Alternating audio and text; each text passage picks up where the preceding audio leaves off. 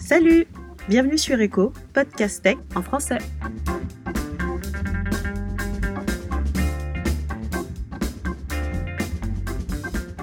Salut Frédéric, euh, est-ce que tu peux te présenter et me dire ce que tu fais euh, dans la vie de tous les jours? Bonjour, alors euh, bah, je m'appelle Frédéric Hardy, je travaille chez Norcis.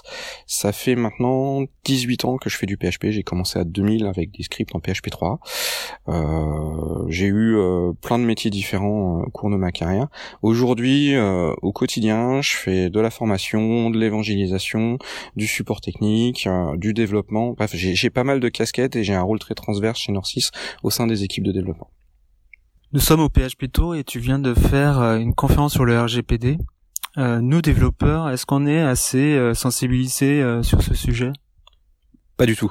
Euh, et pas que pour le RGPD. On a tout un tas d'obligations légales. Le RGPD en soi, c'est pas une nouveauté. C'est un, dérivé de, la loi informatique et liberté qui date de 1978.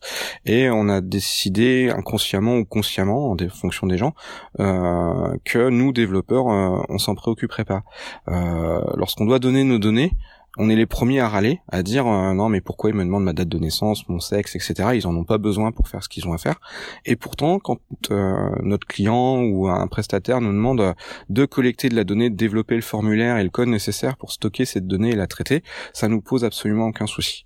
Et aujourd'hui, bah, le RGPD, euh, c'est un peu le, le, texte de loi qui va remettre les pendules à l'heure parce qu'on n'a pas eu une attitude suffisamment éthique au cours de, notamment des dernières années où la collecte de la data est devenu vraiment central et euh, le RGPD remet vraiment les pendules à l'heure à ce niveau-là en nous imposant des obligations légales et euh, en mettant en face des sanctions proportionnées euh, en fonction du fait qu'on a fait plus ou moins les choses correctement. Donc non, on n'est pas du tout, on n'est pas du tout assez sensibilisé. On devrait l'être beaucoup plus. On devrait faire une veille juridique en plus de notre veille technologique. bah là en plus on a tout gagné parce qu'on va être obligé avec le RGPD de faire aussi une veille de sécurité. Donc bah, là où avant on faisait juste de la veille technologique, euh, ben, on va faire du juridique et on va faire en plus de la sécurité. Et on va devoir avoir une attitude vraiment proactive de conseil vis-à-vis des gens avec lesquels on travaille pour euh, pouvoir les conseiller sur la meilleure façon de faire les choses euh, en termes de stockage, de protection, de sécurité, d'intégrité, etc. Ça a l'air assez négatif comme ça. Quels sont les impacts du RGPD finalement sur le travail du développeur? Bah, vu qu'on a fait absolument n'importe quoi depuis longtemps, euh, forcément, euh, le RGPD va nous obliger à évoluer dans nos pratiques. On va être obligé, euh, je l'ai déjà évoqué précédemment, déjà de faire de la veille, mais on va avoir aussi ce nouveau rôle de conseil. On pourra plus se réfugier derrière le fait qu'on est juste des développeurs. Non, c'est plus, ce sera plus possible. on va devoir penser la protection des données en amont dès le départ, dès la conception de l'application. Euh, on va devoir réfléchir aux données qu'on collecte parce que ben on, devra plus justement accepter de collecter tout et n'importe quoi. Il faudra collecter que ce qui est strictement indispensable au traitement et euh, ben, ça va obliger à revoir un certain nombre de choses. On va aussi devoir informer les utilisateurs, les propriétaires des données de leurs droits et ben, en plus de ceux qui étaient dans la loi informatique et liberté, maintenant ils en ont des ils en ont d'autres, des nouveaux euh, ben, et euh, pour l'instant, c'est pas vraiment faire tout ça. Euh, va falloir refondre profondément les interfaces pour que ce soit lisible, parce que bah, le RGPD euh, précise bien que on peut pas noyer ça dans un formulaire d'acceptation euh, dans des GCU ou autre. Donc, euh, il va falloir apprendre à utiliser le, le, bootstrap du RGPD, comme on a un bootstrap aujourd'hui pour faire des éléments d'interface relativement standards. Eh ben, il va falloir un bootstrap du RGPD qui permettra de faire des, des formulaires de collecte de données qui sont euh, RGPD compliant. Et euh, là-dessus, il y a du boulot. Il va falloir appréhender ces nouveaux outils. Il va falloir comprendre pourquoi ils existent. Il va falloir les utiliser correctement. Parallèlement à ça, ben, il va falloir faire des il va falloir auditer notre propre code pour vérifier qu'on a fait les choses correctement. il va falloir apprendre à utiliser des nouveaux outils pour s'assurer que ben, les choses sont vraiment faites correctement et pouvoir le prouver.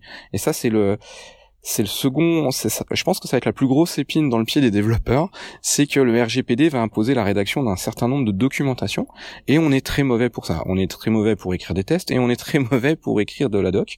Et ben, pas de bol, là, on va vraiment être obligé d'écrire de la documentation, et pas de la documentation anodine, parce que ça va être elle qui va nous permettre de démontrer qu'on a fait les choses correctement quand euh, l'autorité de contrôle va venir nous voir en nous demandant mais euh, ok vous avez fait un truc là mais comment ça fonctionne?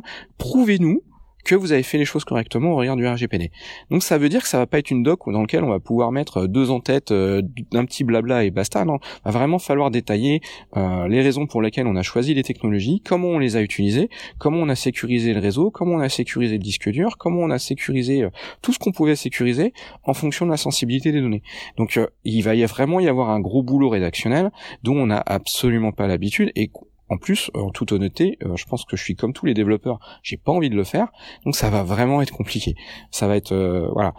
Maintenant, euh, je pense qu'on a une vraie chance. Hein. Tu disais que je faisais un tableau un peu noir, et oui, il est un peu noir, mais je suis un agiliste aussi, je l'ai pas précisé, et bah, l'agilité, elle permet de pivoter, elle permet de s'adapter. Euh, ceux qui sont dans des processus classiques de cycle en V, bah, je pense qu'ils vont souffrir.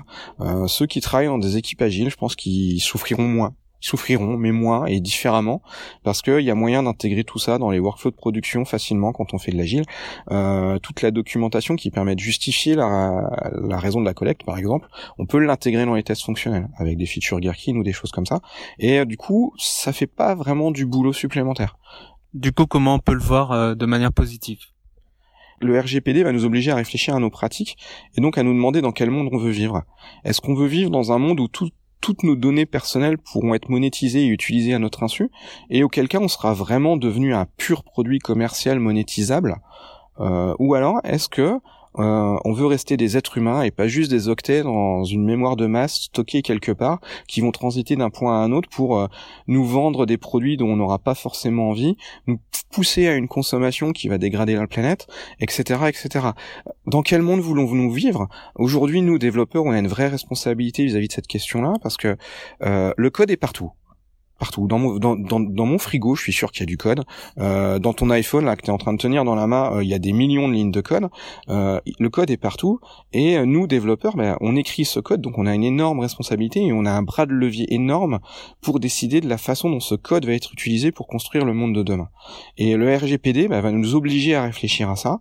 Euh, les US voient ça d'un très mauvais œil et c'est normal parce que c'est pas dans leur fibre. Ils veulent pouvoir vendre tout et n'importe quoi. Je pense que si on les laissait faire et euh, si euh, on leur laissait leurs œillères, ils auraient aucun problème pour monétiser des données euh, de toutes sortes, hein, que ce soit ethniques, politiques, sexuelles, etc. Et je pense que ça se fait déjà. De toute façon, dans le monde des black hats, ben voilà, ils tirent des données et ils revendent ça au plus offrant. Donc voilà. Est-ce que on veut continuer vers cette dérive ou pas? Moi, j'ai fait mon choix. Euh, je l'assume. Euh, j'ai décidé que non parce que j'ai des enfants, je veux pas qu'ils vivent dans ce genre de, de monde. Euh, quand je préparais ma conférence, j'ai revu des scènes de Minority Report, notamment celle où bah, le héros se fait scanner à tous les coins de rue et on lui propose des produits Gap, machin, etc. Enfin, mais c'est un tracking permanent et on en est presque là en fait. Les gens s'en rendent pas compte, mais les ad blockers sont arrivés sur le marché à cause de ça. et je sais qu'il y a des boîtes qui, qui cherchent des moyens de les contourner et ils trouveront des solutions. Et et on trouvera encore une autre parade et ainsi de suite. Euh, mais le RGPD permettrait de de régler une bonne fois le problème en fait on va dire en, posant des bases claires et ce serait vraiment génial.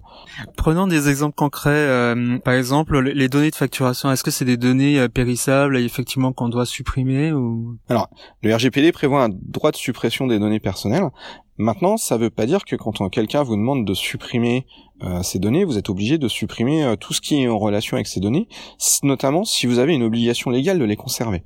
Et euh, oui, vous avez une obligation légale de conserver les factures parce que vous devez pouvoir prouver aux impôts qu'il y a eu transaction, etc., etc.